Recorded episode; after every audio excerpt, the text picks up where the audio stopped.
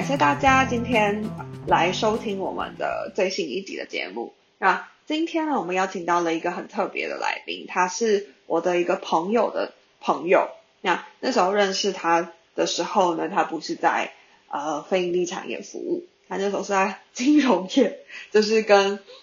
呃现在的工作有很大不一样的领域。那就是我这位朋友他的转折，我觉得是很特别的经验，所以就非常厚脸皮的邀请他一起来参加，就是来跟我们分享一下他的特别的经验这样。那呃，我先简单的介绍一下我的这位朋友，他叫文怡。那文怡要不要跟大家打个招呼？Hello，大家好，我是文怡。那文怡，呃，可不可以跟我分享一下你现在在做什么样子的工作？哦，好啊，那诶，大家好，我是文怡，然后我目前呢是在一个叫做台湾亚洲交流基金会的 NGO 工作，我的职位呢是研究规划部的主任。那我想说，先跟大家介绍一下这个组织，它的呃组织形态是 NGO，可是如果要讲到它的工作内容的话，呃，我。我们自己的定位是倡议型智库。所谓智库，其实大家呃如果没有听过的话，那就是稍作介绍一下。智库通常是他们会去呃做多研究，然后把这个研究的结果沟通给大众，通常是希望提升大家对于问题的。关注跟了解，那更重要的是，智库其实有另外一个角色，是透过这一些研究以及跟大众沟通的结果，再把它整理成呃政策建言，然后提供给政府，在他们做政策的时候当做一种参考。所以我们在做的就是。那智库它其实有偏，就是研究型智库跟倡议型智库。研究型智库就是比较偏重研究，那倡议型智库呢就比较偏重沟通。那我们沟通的方式就是包括说会办一些呃研讨会啊、论坛啊，或是出一些比较短篇的媒体投诉跟呃出版品刊物，呃去讲一些。我们业务目标希望带大家呃关注的议题，以台湾亚洲交流基金会来说，我们主要是在呃推广新南向政策，就是提升台湾跟呃新南向十八个国家的交流，所以我们有一系列的计划，是呃透过不同的计划来做这件事情。简单来说是这样子。好。那诶，因为我其实知道文怡以前的职位不是不是研究规划的职位，所以后来文怡就是在基金会中有另外的发展。对对对对，因为我一开始进去的时候是呃媒体联络人，呃对，那时候就是负责台雅基金会，简称台雅会的所有的媒体事务。那这个媒体就包含说我们。电子报的出版，然后刊物出版，还有呃访问啊那一些，以及就是实际的媒体关系经营。因为像我们办活动啊、研讨会那一些，其实也会呃发彩通给媒体，希望他们来来报道、来采访这样子。所以跟媒体经营关系也是属于媒体联络人工作的一部分。然后后来是我大概。应该是我去年四月，是去年对，四去年四月进入台亚会，然后担任媒体联络人，一直到年底的时候呢，刚好有一位同事离职，那他的职务希望说还是由内部呃找一个人先去接这个职位，因为他可能业务上会比较可能请新人进来，他的。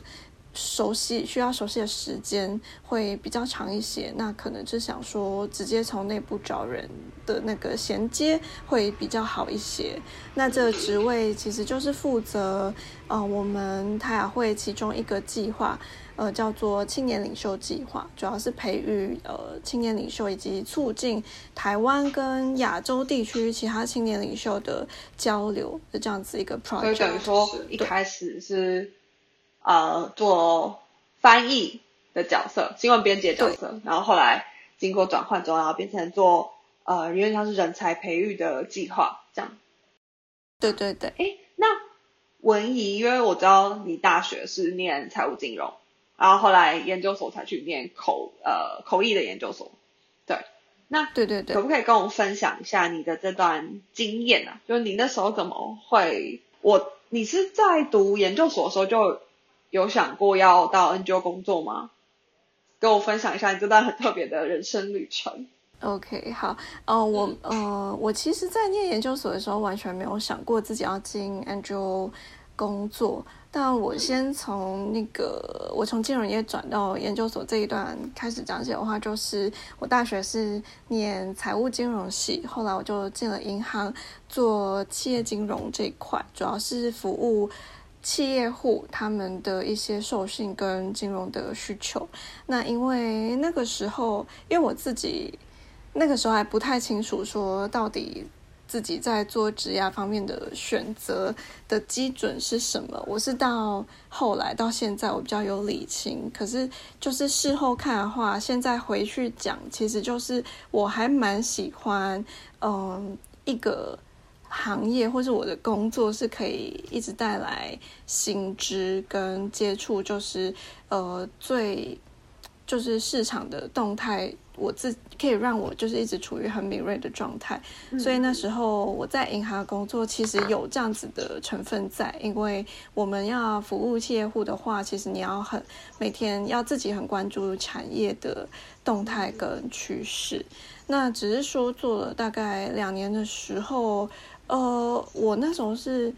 企业金融，大部分的我那个职位的人其实都是念过研究所才进来。那我自己是大学，所以我会觉得说，嗯，可能到那个时间点，我也觉得说，如果我还要在网上的话，我自己有一点没有信心，好像缺了什么这样子，所以就想说先去念个书。那为什么选口译？是因为我大学的时候有修过一门口译课，那我觉得我自己对那个呃领域很有兴趣，而且我觉得口译它训练的是呃除了语言能力之外，还有很多的紧急应变能力。我觉得那个是我不管做呃是我非常缺乏，而且是我觉得不管做哪一个行业都可以发挥得到能力，所以我就去考了。口译所，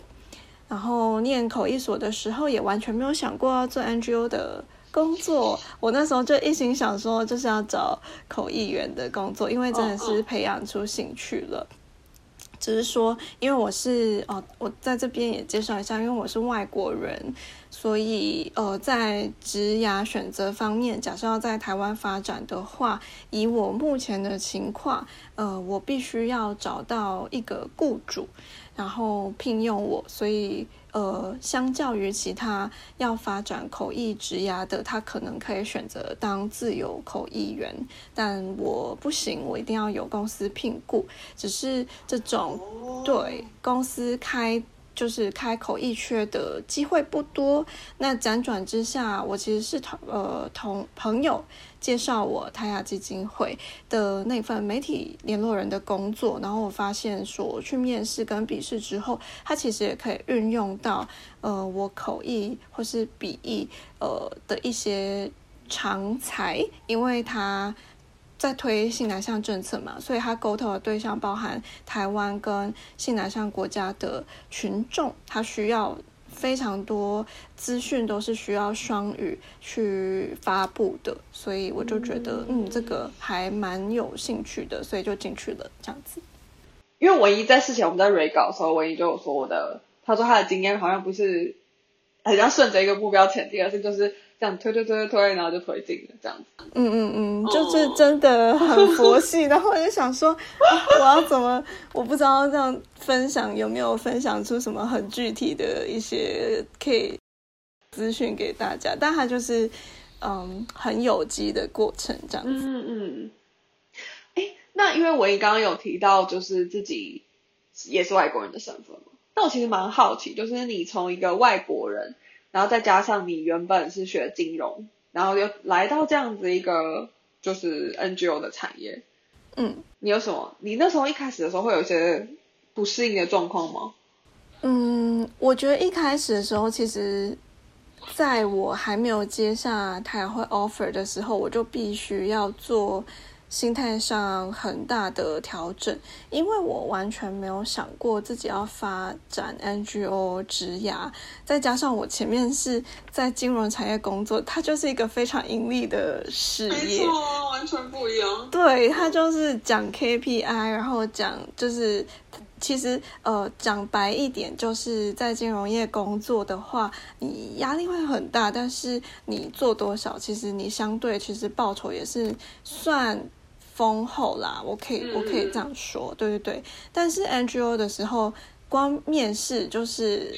可能我老板问我你上一份工作的薪水多少，然后你现在的期望待遇，然后我讲出来，他马上就说：“哎，我们这里是 NGO，然后没办法给到那么多这样子。”对，所以我那时候在接受 offer 的时候，第一个要大调整的就是，好，假设我要接这份工作，呃，我必须。先接受说我要的就不是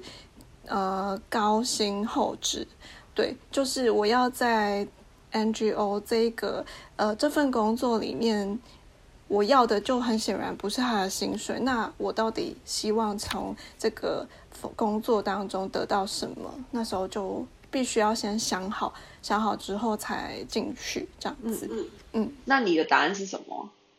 我那时候是觉得说，第一，他开出来的那个就是 job description，他的我那时候是面媒体联络人嘛，然后他开出来就是，我觉得有蛮大的发挥空间，就包含说，呃，刊物跟电子报的编辑，以及可以自己去呃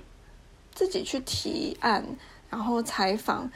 有兴趣的对象，或者是就是符合我们会内业务目标，但是我也觉得就是很值得去聊一聊的这种。然后这是我之前完全没有过的体验，然后再加上说他当然还是有翻译的东西。我觉得这就是呃，等于说假设我长期规划是想要当口译员或是笔译员也好，我必须要我的工作是让我还是可以持续接触，然后你这样子你的。技巧才不会生疏。对，那时候最主要是他的工作内容让我很有兴趣，我觉得是我可以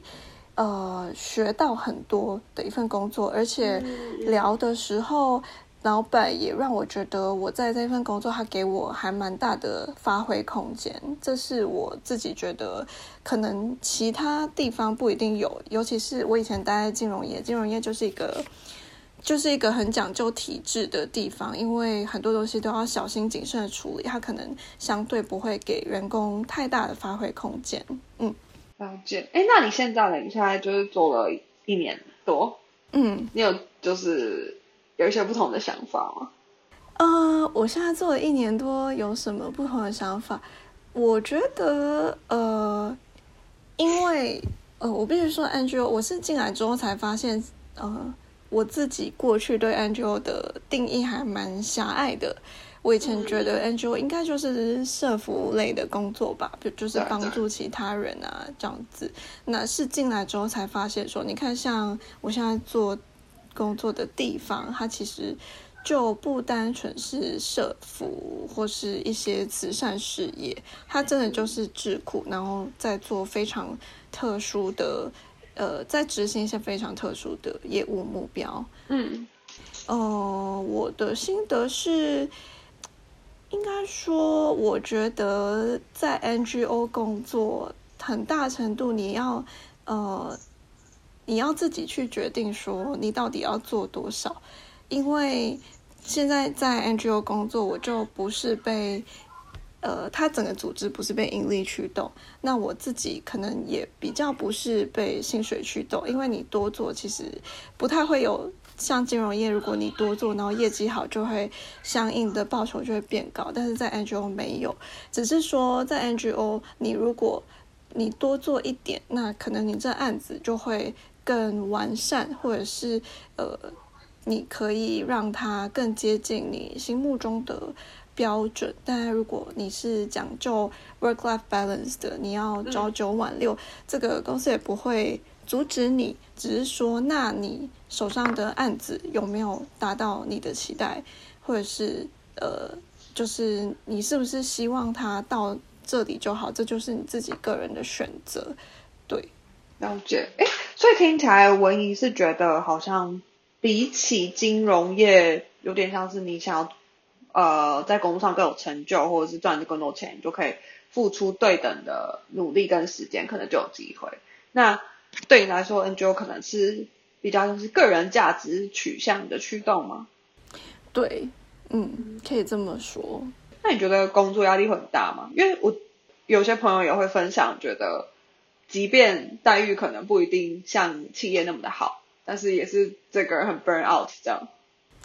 对，我觉得是因为虽然说 NGO 组织形态有很多不一样的，但据我自己跟其他 NGO 同人聊的结果就是大家都好像蛮包山包海的，就是你有没有办法在一个 NGO 里面很专业分工，除非真的是非常非常大型的 NGO。但是在台湾的话，我觉得因为台湾 NGO 也蛮多，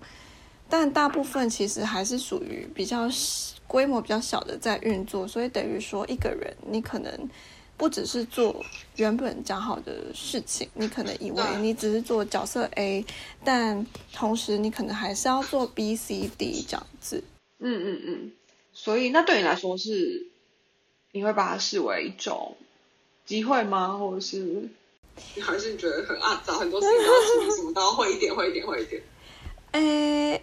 现阶段的话，我还是视为是机会啦。老实说，因为我觉得。碰我没碰过的东西，它基本上就是一种学习。那学到就是自己的。那既然我在这边好，你的报酬是固定的，那你可以获得的价值其实就是你做多少，然后获得的经验这样子。所以对我来说，那些都算是这份工作对我来说的加分项。只是当然，它还是会有很。burn out 的时候，因为我们人就是很少，但你要做的事情就是非常非常的多，嗯，所以听起来应该是比较有弹性，然后它给的可能是更多的空间可以发展你自己。对对对，嗯，了解。哎，那我一个好奇就是，呃，如果让你再选一次。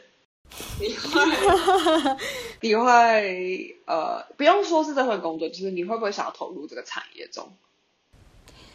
嗯，如果让我再选一次的话，我还是会，因为我觉得确实是进来之后才让我大开眼界。像我刚刚讲的，其实我本身假设没有碰到这份工作，我对 Angel 的认识是。很狭隘的，我觉得那就是可能你真的是非常的热血，然后非常的有大爱才会去做的事情。但进来之后才发现，Angel 有分很多种，而且它它其实可以是一种职涯道路的选择，它不一定是你呃，你可能真的是为了你你是一个很舍己为人的人才去做的事情。呃，我觉得倒不是，它确实是可以是一个职涯的选项。为什么？因为我觉得，呃，尤其以台湾来说，台湾的 NGO 产业是真的还蛮发展的蛮好、蛮成熟的。像我自己会发现说，甚至有像美国的呃 NGO，他们也会想要派人来这边，然后就是有一个团来这边取经。可能最近我了解的就是我们有一个。合作伙伴吧，他就是接了美国呃 AIT 的案子，呃 AIT 就是美国在台协会，他其实就是从呃亚洲各地挑选一些青年领袖，然后一起来台湾住一个月，然后这一个月当中会帮他们安排课程啊、企业参访啊，还有一些呃不同的受训的活动，主要是让他们。这一个月呢，学习一下台湾的 NGO 的生态。然后我有问说，为什么会有这样的原因？然后那个呃，接这个案子的合作伙伴的那个叫什么负责人？就说那是因为台湾的 NGO 真的是发展的，其实真的是非常的多年，然后有非常多不同的形态，算是很成熟的一个产业。所以其实很多国家会希望来台湾取经。所以这是为什么？哦、这个还蛮特别的。对对对，我是后来就听他这样讲，我才知道。所以我会觉得它是一个职涯的选项，是它不是大家刻板印象当中是一个不稳定的饭碗嘛？因为我觉得在台湾算是可嗯，要做的话有很多可以做这样子。嗯嗯嗯。等于说，呃，因为你自己实际接触，有点打破你对于 NGO 的刻板印象。嗯，对。就像你刚刚提的，它可能是不会是稳。不会是不稳定，反反而它是可以有更多发展机会，然后也有更多可以甚至发展你自己的机会。嗯嗯，哇，因为唯一毕竟是从一个你知道很近，相对呃以利益为导向，然后也是蛮目标导向的的单位，对对，然后转到 NGO 这种，呃虽然也是目标导向，但是。还是很重视人，然后很重视价值，很重视理想的地方，然后没想到你居然有这样子另类的观察，我觉得蛮 对，就是我我自己的观察，就是他不是 Angel，可能我自己啦，我自己刻板印象是你必须有满腔热血。然后你才做得下去，然后进来确实需要热忱啦，因为很多时候，呃，像我们刚刚讲的，大部分的时候 NGO 是缺人手的，所以你假设是你重视这件事的话，你势必是要牺牲更多表定工作以外的时间去完成，所以我觉得这件事它还是需要热忱，可是它不会是。我自己的观察，它不会是纯粹燃烧，因为你还是可以从里面获得经验值，然后这些经验值对于，就算你以后不管你要在 NGO 产业发展，或者是你要转职，我觉得都是呃很用得上的技能跟软实力这样子。唯一觉得有哪些是这样子的技能跟软实力吗？比较不一样。比较不一样啊，我觉得就就是像刚刚讲的，一个人要处理很多的事情，而且这些事情可能同时来，所以呃，第一个是嗯应变的能力，就是你要很快速的对于排山倒海来的问题，你要做出反应跟做决策，对。然后我觉得做决策是一个呃，我不知道大家有没有发现，其实你在不管是工作还是日常生活中。到最后，你面前的问题到底是大是小，或者是他可不可以顺利的解决，是取决于你前面可能做的一系列的决策。但是做决策这件事情，它只能靠你不断大量的做决策，你才能提升自己做决策的品质。然后我觉得在。呃，以我的例子来讲，我就拿两个来做比较，一个是金融业，一个是 NGO。呃，金融业的话，你自己做决策的时间是少的，因为你都要跟着标准、跟着规章走，所以你呃按照那些写好的条文做就对了。但是在 NGO 的话，因为很多事情它是。有机的，就是你原本没有可能没有想象到它会发展成这样，或者是原本没有想象的情况会出现。这时候你要去决定说我要怎么样面对这个问题，它可能解决的方式有三个，那你要选哪一个？然后你怎么选？可能就是去想说每一个选择的背后，它可能会影响到后续的发展，这样子。所以在 NGO 是可以做。很多像这样子的决策，嗯，然后一开始一定会，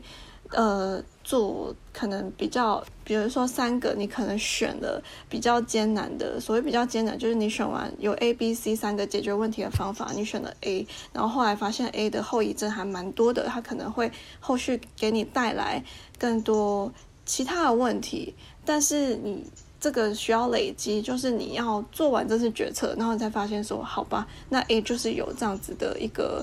呃副作用，或者是相较于其他两个选项的劣处。那你遇到下一个类似情形的时候，你就知道说，你可能往 B 或往 C 去选这样子。嗯，懂懂懂。就是有更多的是真的听起来真的是可迁移的能力跟价值。这样讲会不会很抽象？不会啊，不会不会。感谢文英今天跟我分享了很多，然后也很没有藏私的来跟我们分享一个故事。那我其实最后很想问文怡，就是因为我们这个系列主要就是好奇，呃，年轻时候或者是读书的过程中，曾经想要成为 NGO 的工作者，或者是因为机会成为 NGO 的工作者，那对于现在你的影响是什么？我。其实，在提纲有看到这一题，然后我就觉得这一题真的是好难，因为我先说为什么难，是因为，嗯，就像我职涯的发展是一个很随性的过程。我其实小的时候或者是什么中学、大学，我没有想过，或者是没有预设过我以后要成为怎么样的人。呃，蛮特别的，嗯。嗯，所以我看到这一题，我就想说，我才开始想说，诶，我以前理想中的大人到底是长什么样子？对对对，然后我发现我没有这样子的图像，可是呃，如果就是硬要收集的话，呃，我小时候是看过，因为小时候你会有讨厌的大人嘛，就是反而是这样反向想的话。我那时候其实反而是有想过说，我不想要成为什么样子的大人，然后我就去思考这个问题，就发现说比较多是为人处事啦，因为硬实力的部分，呃，相信每个人他还是有自己的目标，像我自己可能就觉得说，嗯，有一个稳定的职业，然后可能有一个一技之长这样子，这部分我觉得是有。可能，因为毕竟也是有一些努力的痕迹，然后到现在 就是你讲太客气了，就是有呃有，我觉得可以当做一技之长。可是这些一技之长它不会永续，就还是要靠呃持续不断的，就是累积经验跟持续不断的练习这样子。那至于为人处事的话，确实我觉得进入 NGO 会更有感觉。因为，嗯，就回到说，我我那我不想要当的大人是什么？我觉得是那些可能很武断的去批评或判断别人的人，或者是那些就是仗着自己是大人，然后觉得可能小孩就是比较无知的那一种大人。所以，呃，我进入 NGO 这个行业之后。他真的会，呃，可能也因为这个组织形态吧，他需要接触非常多不同，在不同维度的单位嘛。因为像我们是推新南向政策嘛，所以其实我们是处于一般 NGO 民间团体以及政府单位的中间。我们很多时候是要帮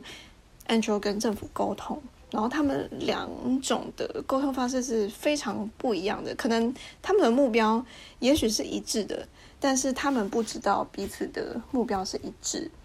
嗯，对，所以呃，我们在中间有点像是担任桥梁的角色，但是你要怎么去跟民间单位沟通，说其实其实政府也有一些 initiative 是在往这个方向推着走，也是要呃，可能呃。好，我举例来讲，我们有其中一个计划是要呃为新住民赋能这样子。那当然有一些民间的团体，他们长期在做这件事情，但他们可能觉得政府呃做的不够好。那确实永远都是有进步的空间。那政府的话，他们其实也有他们自己。那为什么他们明明有那么好的建议，那他们为什么不推？那我们也需要把这这个沟通给。民间团体，因为呃，有很多时候，其实政府部门它很像，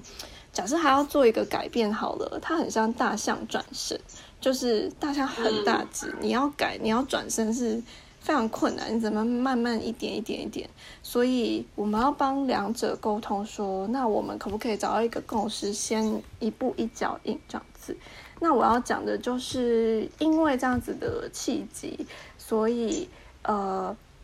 我接触到不同的人，他们从不同观点出发，那这个时候你就会很考验你说，呃，你想要成为怎么样的人？因为一不小心，你就会成为你不想成为的大人，就是去很 很武断、很冒昧的去评断别人，或是就觉得说他就是这样的人，或是他就一定是这样的人。是很容易这样子。假设你没有换位思考的话，所以我觉得进入这份工作，呃，它让我很时刻。我当然有时候也会陷入这种，就是觉得啊，他他真的是很难沟通，因为他们怎么样怎么样。但是你就会马上拉回来想说，那会不会是我自己不够换位思考这样子？所以我觉得这是这份工作这样讲起来是有让我。呃，在前进，呃，就是成为离呃远离不想成为大的大人的道路上，嗯，哇，感谢文怡跟我分享那么多，讲的有点搭上转身的譬喻很很赞诶，就是。呃，有感受到这样子，对，但是我觉得我好像整个讲的很杂乱无章，然后有一点抽象，可能没办法举很多实例，但是希望大家可以理解。那假设有兴趣的话，也可以看一下我们的官网之类的。开始组织业配，就招招人。对，业配也配，我们我们呃不一定有公开招募，但假设有兴趣的话，其实。传履履历到我们的公务信箱，我们其实都会看这样子。感谢文怡，然后也很开心你经历了不同的人生体验之后，然后来到这个新的体验。那嗯，然后也让我们的听众有很多新的体验，因为对我们来说，我们的可能有些听众可能是至少我自己会觉得哇，这好酷哦，就是在做的事情真的是跟一般认知中的就很不一样。然后听起来也有更多不同的发展的机会。那最后，我想问文怡，就是你有没有什么建议可以给，就是我们的听众，如果有兴趣想要往这个领域发展，就是呃，我讲的领域是这个 NGO 的产业中，你有没有什么建议可以给大家？